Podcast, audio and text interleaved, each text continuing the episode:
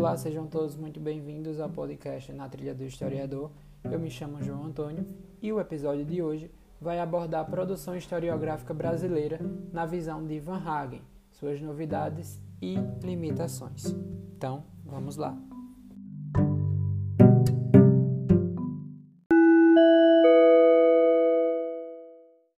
Lembrando que esse podcast é uma atividade avaliativa do curso de História pela UFRN Séries Caicó, do componente curricular Historiografia Brasileira, ministrada pelo professor Joel Andrade.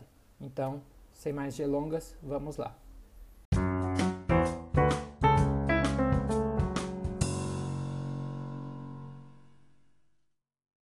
Bom, então quem foi Francisco Adolfo de Van Hagen, né?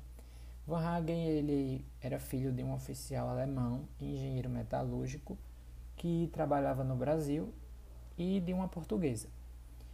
Ele morou pouco tempo em São Paulo, aqui no Brasil, e se mudou para Portugal aos seis anos de idade e a sua formação foi lá em Lisboa.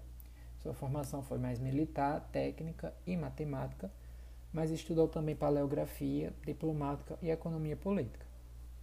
Van Hagen ele é, gostava de frequentar esses arquivos dos lugares por onde ele passava, né? os arquivos públicos, que era uma novidade do século XIX. E isso é o que vai influenciar mais a sua formação intelectual mais à frente. É, como Van Hagen era filho de um alemão, ele não deixava de receber influência alemã sobre o seu pensamento, né, da parte vinda do pai. Então ele estava bem adaptado à produção histórica de sua época e não só estava atualizado com o que se fazia na Europa, como foi um dos pioneiros da pesquisa arquivística e do método crítico que o século XIX redescobriu e aprimorou. Então Van Hagen ele vai ser considerado um historiador típico do século XIX. E aqui no Brasil, ele vai ser chamado de Heródoto do Brasil, pois ele foi o iniciador da pesquisa metódica dos arquivos estrangeiros, onde encontrou e elaborou inúmeros documentos relativos ao Brasil. Então, como eu falei, né, aquela questão dele frequentar esses lugares que tinha arquivos é, públicos acaba influenciando mais à frente essa formação intelectual e também dele ser chamado como Heródoto do Brasil, já que ele deu esse início a essa pesquisa metódica. Mesmo não residindo no Brasil, Van Hagen ele vai demonstrar o interesse e a sua paixão pelo país, né, pelo Brasil. Então, em 1841, lembrando que Van Hagen nasceu no ano de 1816, e em 1841 ele adota sua nacionalidade brasileira, logo após a confirmação antecipada de Dom Pedro II no trono brasileiro. Então, é, Van Hagen vai vir ao Brasil e vai ficar encarregado de construir a identidade do imperador e também do seu império. Então, Dom Pedro II vai ajudar bastante Van Hagen nisso, é, oferecendo recursos para a sua obra, que mais à frente é, vai ser intitulada como História Geral do Brasil. Então, nesse período de monarquia do Brasil, é, Van Hagen ele vai ter uma visão mais voltada para um Brasil português. Ele defendia um Brasil português com o imperador. Então, sua adesão à coroa era total e representou em diversos países da América Latina e também da Europa, como Portugal, Espanha, Áustria, Colômbia, Equador e dentre outros mais. É, Van Hagen se casou com uma chilena e após a sua morte foi enterrado lá no Chile porém atualmente os seus restos mortais encontram-se em Sorocaba. Então, Van Hagen ele foi uma figura bastante influente aqui na construção do Estado Nacional do Brasil. Ele defendia uma visão mais voltada para um Brasil português, como eu falei, uma visão que a gente chama uma visão mais eurocêntrica. Ele vai descrever no Brasil a sociedade, vai descrever a fauna, a flora, os índios, os negros, tudo com a sua visão. Dom Pedro II ele vai precisar bastante de dois aliados, a história e os historiadores. Então, pouco antes dele subir ao trono, ali por volta de 1838, 1839, vai ser criado o Instituto Histórico e Geográfico Brasileiro, o famoso IHGB. É, o IHGB foi de grande importância para a constituição da história brasileira, como também até os anos de 1931 a 1933 é, vai exercer uma grande influência e será o único centro de estudos históricos do Brasil. Mas aí por que, que ele vai precisar, ele que eu digo, o imperador, vai precisar da história e dos historiadores ao seu lado? Como eu falei anteriormente, ele ajudou bastante, não foi Van Hagen ali dando vários recursos para é, produção da sua obra.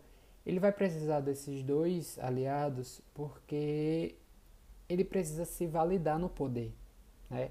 Então vai ser a partir da, da escrita da história, da, da, da historiografia, que ele vai validar o seu poder, né? Então o Brasil, agora independente, precisava da história e dos historiadores para se oferecer um passado e abrir-se um futuro. Então o IHGB vai ser um lugar de produção histórica durante o século XIX, é um lugar que coincidirá as reconstruções históricas e também as interpretações e as visões do Brasil e da questão nacional.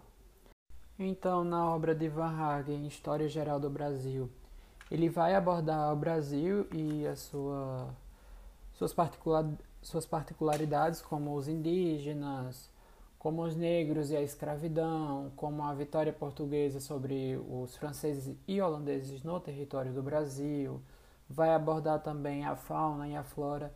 Ele vai inclusive iniciar é, o livro, a sua obra, descrevendo a, a floresta do Brasil, é, da natureza brasileira, né? uma descrição feita por alguém que a descobre, entre aspas, que a vê pela primeira vez. Então, ele vai ser esse percussor, por isso que ele é chamado como Heródoto brasileiro, porque ele vai começar a documentar, a criar essa essa ideia de nação, né, do Brasil, já que a história ela tinha a função de legitimar os lugares de poder. Então, ele vai começar a criar essa identidade nacional a partir dos seus escritos. Então, quais seriam essas novidades e limitações é, na historiografia escrita por Van Hagen? Então, as novidades seriam que o, ele começou né, ideia, essa pesquisa documental através dos arquivos públicos e as limitações é que a história estava limitada apenas àquela visão de um Brasil português, né? Um Brasil voltado para a coroa portuguesa, com seus grandes feitos e não um Brasil é, voltado para o que a gente chama hoje um Brasil voltado para as minorias que naquela época já existiam, né? Então, essas seriam as novidades e as limitações trazidas por Van Hagen em sua historiografia brasileira. Para esse podcast, é, eu utilizei duas bibliografias no caso, o capítulo do livro de José Carlos Reis, intitulado como As Identidades do Brasil, de Van Hagen a FHC, o capítulo Anos 1850, Van Hagen, o elogio da colonização portuguesa, e o livro do Temístocles César, intitulado como Tempo e História, Ideias e Políticas, Estudos para Fernando Catroga, o capítulo Van Hagen não leu Capistrano, ensaio sobre uma experiência narrativa anacrônica. E esse foi mais um episódio do podcast Na Trilha do Historiador. Confesso que foi bastante resumido, mas que deu uma noção de como essa historiografia brasileira ela se iniciou, né? Como é, a história do Brasil e, o, e a sua identidade nacional, o seu Estado nacional ela vem sendo tratada lá desde o início, né? Então, obrigado a todos e até a próxima.